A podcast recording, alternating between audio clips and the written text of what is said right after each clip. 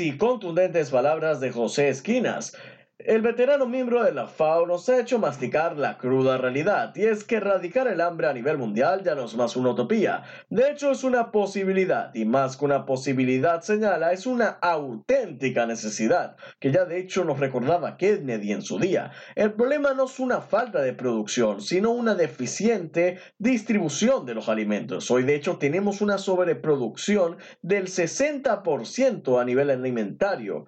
De hecho, 1.300 millones de toneladas de comida se pierden y desperdician año a año, lo que sería en proporciones un tercio de la producción de alimentos a nivel mundial.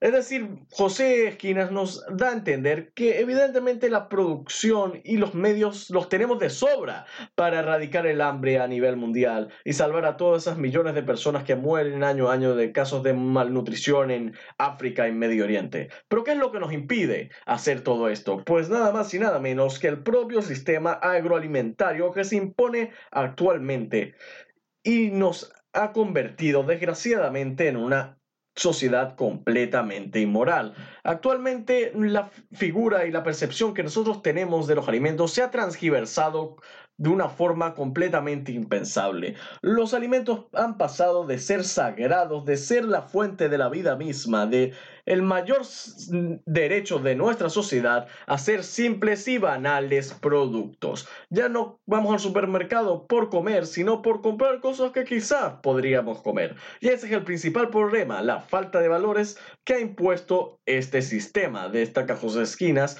y que de momento será difícil de derrumbar para poder generar un cambio. Pero no os desaniméis. José Esquinas dice que nosotros también tenemos que concienciarnos y tomar cierto tipo de responsabilidades.